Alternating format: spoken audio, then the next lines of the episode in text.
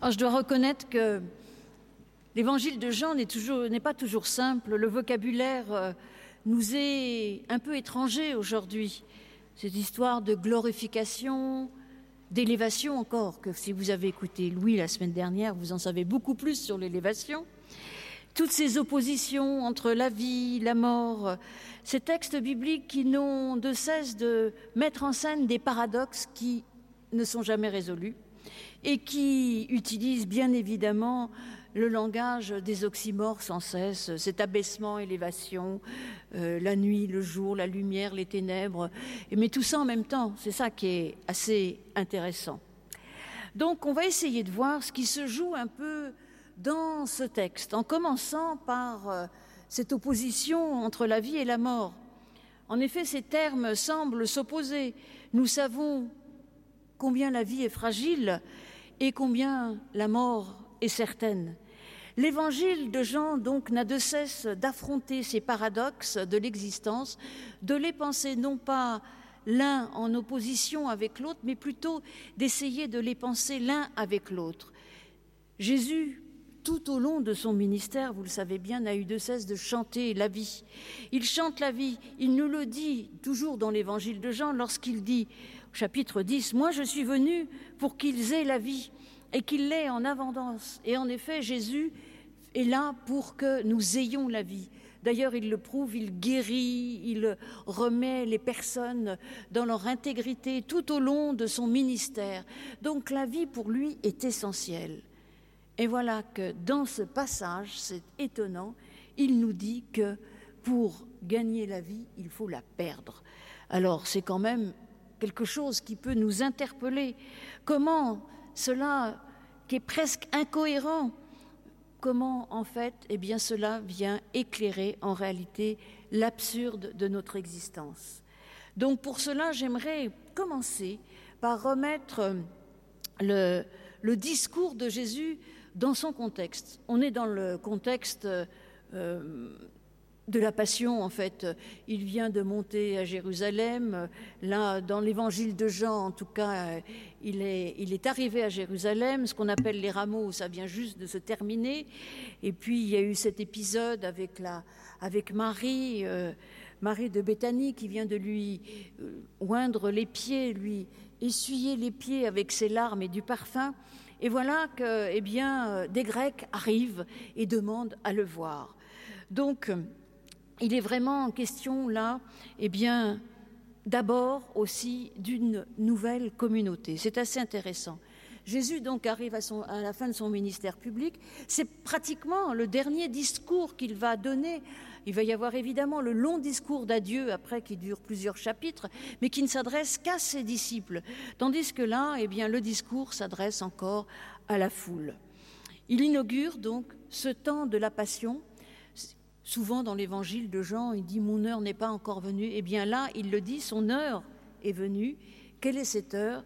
C'est l'heure où finalement il va nous parler, en effet, d'élévation. Et cela nous semble étonnant qu'il eh, soit élevé, en effet, et que cette élévation fasse référence évidemment à la croix. Donc son dernier discours, là, vient éclairer ce temps qui le mène à la croix. Son heure est venue. Et c'est l'intervention d'un nouveau groupe qui va en, réalité commencer euh, ce discours. Mais ce qui est intéressant, c'est que ce nouveau groupe est là il va y avoir comme une formation d'une nouvelle communauté. Ce sont des Grecs. Alors les Grecs, euh, dans le langage du Nouveau Testament, c'est les non-juifs comme les barbares, c'est les non-grecs euh, dans, la, culture grecque.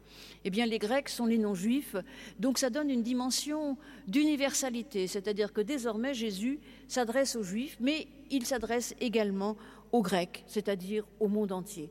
Cette dimension d'universalité, elle court en effet dans les évangiles, mais là, elle est vraiment flagrante. Mais ce qui est intéressant, c'est que au moment où Jésus s'adresse à tout le monde, il nous ramène, chacun, chacune, à notre individualité, à notre intériorité. Lorsqu'il dit celui qui, celui qui doit quitter sa vie, eh bien c'est à chacune et à chacun d'entre nous. On pourrait presque dire en réalité que c'est l'expérience personnelle qui est à la naissance d'une communauté, d'une communauté nouvelle, en effet. C'est notre expérience à chacun et chacune qui fait que nous pouvons entrer dans cette communauté. Et voilà, donc Jésus nous invite à adhérer à un projet, à un projet de vie, malgré le discours que nous entendons, il s'agit bien d'un projet, projet, de vie. Désormais, ce ne sont plus les liens du sang qui nous unissent, mais c'est l'adhésion à ce projet de vie qui est proposé par Jésus. Mais quel est ce projet? C'est un peu complexe, mais finalement, de temps en temps, il faut eh bien prendre les choses de manière très simple. Moi, je trouve que cette métaphore du grain de blé va donner toute la saveur à tout, à tout ce discours. Cette métaphore, en réalité, eh bien, elle est simple à comprendre. Je pense que tout le monde comprend. Même les enfants, je pense, devraient comprendre que lorsque un grain de blé reste seul, il sert à rien, il va pourrir. Alors soit il peut servir à faire du pain, bon bah là, euh, Jésus ne l'emploie pas, mais au moment où il distribue le pain et où il dit qu'il est le pain de vie, il y a bien de cela faut que le grain de blé, là, soit broyé pour devenir du pain. Mais il faut aussi que d'autres grains de blé puissent donner du blé. Il faut bien le mettre en terre et, si ce, et ce grain de blé, une fois qu'il est en terre, eh bien, il va changer en quelque sorte. Il ne va pas mourir en réalité. Il va changer et il va donner naissance à quelque chose de nouveau.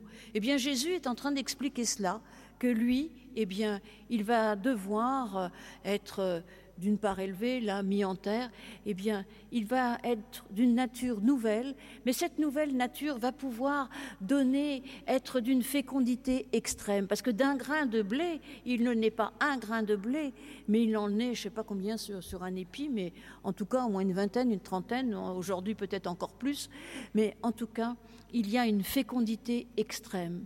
Et il nous dit que nous aussi, nous sommes amenés à cela, nous aussi, nous devons parfois, eh quitter notre vie, quitter notre confort. C'est ça lorsqu'il dit qu'il faut abandonner sa vie pour euh, être encore plus vivant en réalité. Voilà ce que Jésus nous dit. Eh bien, il faut arrêter de vivoter, arrêter de croire eh bien que c'est en défendant notre existence que nous pouvons eh continuer à vivre au contraire il faut abandonner. Il faut abandonner certainement nos croyances et abandonner aussi tout ce qui nous stérilise, tout ce qui nous coupe des autres. Il faut presque changer notre, nature, découvrir qu'au sein de notre propre nature humaine, il y a du divin. Dieu est en effet certainement dans le ciel autour de nous, mais en nous-mêmes, nous, pouvons trouver de cette lumière divine que Dieu nous offre. Et c'est cela que Jésus nous invite à faire lorsqu'il nous dit qu'il faut mourir. Eh bien oui, il faut faire mourir en nous tout ce qui nous empêche de grandir, de croître et d'être féconds. Peut-être pas, il ne nous demande pas d'aller sur une croix comme lui, certainement pas. Il nous demande quand même en effet, d'abandonner certaines choses qui nous semblent importantes, mais qui en réalité, pour notre vie, mais qui en réalité font que nous ne sommes pas vraiment vivants. Vous savez, dans le livre du Deutéronome, à un moment donné, à la fin du discours de Moïse, il dit Choisis la vie. Et si vous lisez bien le contexte dans lequel c'est dit, choisir la vie, c'est choisir de vivre vraiment, pas uniquement pour soi, mais pour les autres aussi. Et c'est cela que Jésus chante et que Jésus nous dit, parce qu'il nous invite à haïr la vie, mais pas n'importe quelle vie. C'est bien, il nous invite à haïr la vie qui ne se soucie que d'elle-même. Celui, en effet, qui n'intègre pas les limites de son humanité et qui ne comprend pas qu'il est mortel et que finalement ce qu'il fait ici-bas, eh bien, c'est ce qui doit rester. Et qu'est-ce qui reste de nous? Ce n'est certainement pas le maintien, la protection extrême de notre existence, mais ce qui reste de nous, ce qui rend fécond le monde, eh bien, c'est ce que nous donnons, c'est ce que nous partageons, c'est ce que nous abandonnons. Et en effet, parfois, il faut s'abandonner. Tout cela, Jésus le dit parce qu'en effet, il donne une importance extrême à la vie. La vie est belle, je pourrais même dire. C'est ce que nous dit Jésus. Elle est belle, elle a même du prix.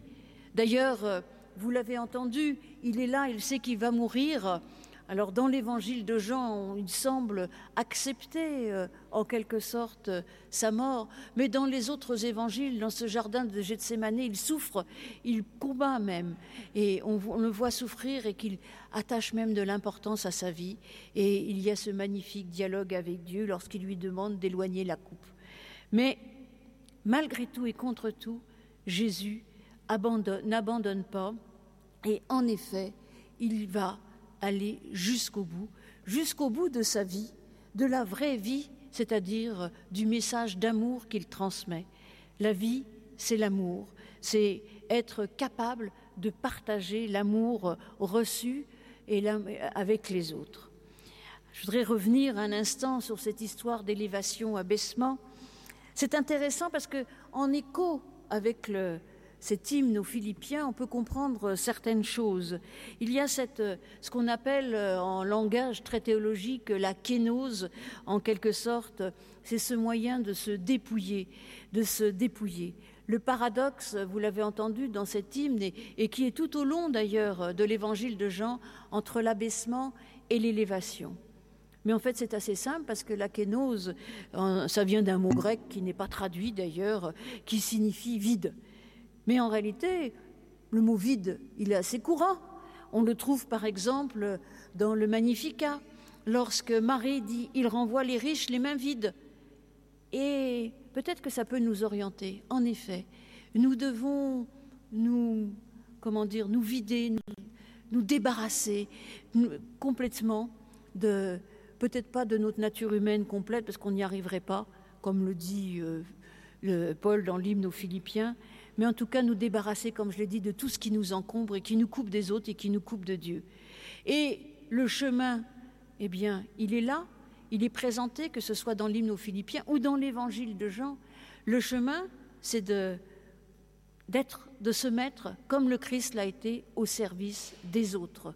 Et c'est ce qu'il va faire de manière absolument spectaculaire juste après, dans ce chapitre 13 de l'évangile de Jean, dans ce, au moment du dernier repas, lorsqu'il se met à genoux, lorsqu'il se met à nu pour laver les pieds de ses disciples. Lui qui a le monde entier dans les mains, cela nous est dit tout au long de l'évangile, eh bien qu'est-ce qu'il fait? Il prend les pieds de ses disciples dans ses mains. Il s'abaisse en effet, mais c'est dans cet abaissement, dans cette mise au service que nous sommes élevés. Et en effet, notre existence doit se jouer là-dedans.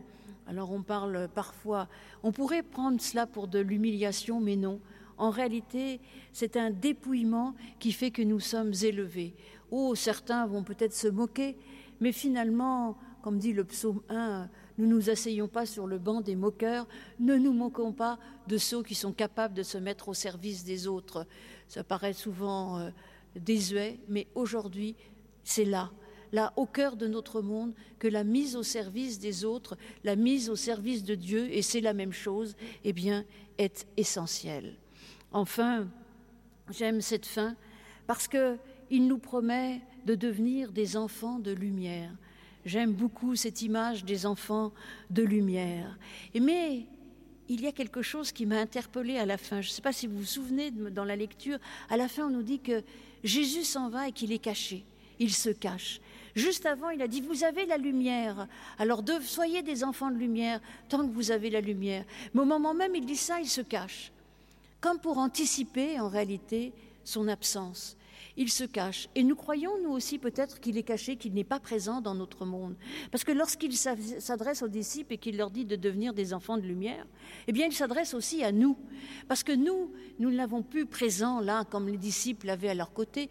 Mais les disciples, dès, juste après, il va leur faire ce long discours d'acide à Dieu où il leur explique que sa présence dorénavant est d'une autre nature, comme ce grain de blé qui a changé de nature. Sa présence, eh bien, elle est là au milieu du monde, à travers tous ces grains de blé, des disciples, des disciples, des disciples, et nous, aujourd'hui encore, sa présence, elle est là, au cœur de notre monde. Nous pensons qu'il est caché, mais non. Nous pouvons percevoir sa lumière.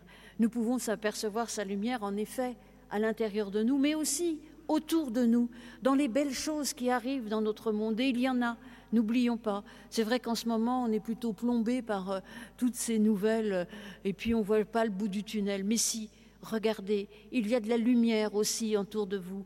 Il y a des gens qui s'entraident, il y a des gens qui s'aiment, il y a des gens qui se dépassent pour aller vers les autres. Tout cela existe, y compris dans les situations les plus extrêmes. Alors regardons cela. Et puis et soyons capables de discerner la présence du Christ et la présence de Dieu dans notre monde alors que nous pensons qu'il est absent, qu'il est caché. Il est là. La lumière est là, nous dit-il. Eh bien, nous pouvons, nous aussi, devenir chacun et chacune des enfants de lumière. Et c'est tout ce que je vous souhaite pour aujourd'hui et pour tout le reste de votre existence. Amen.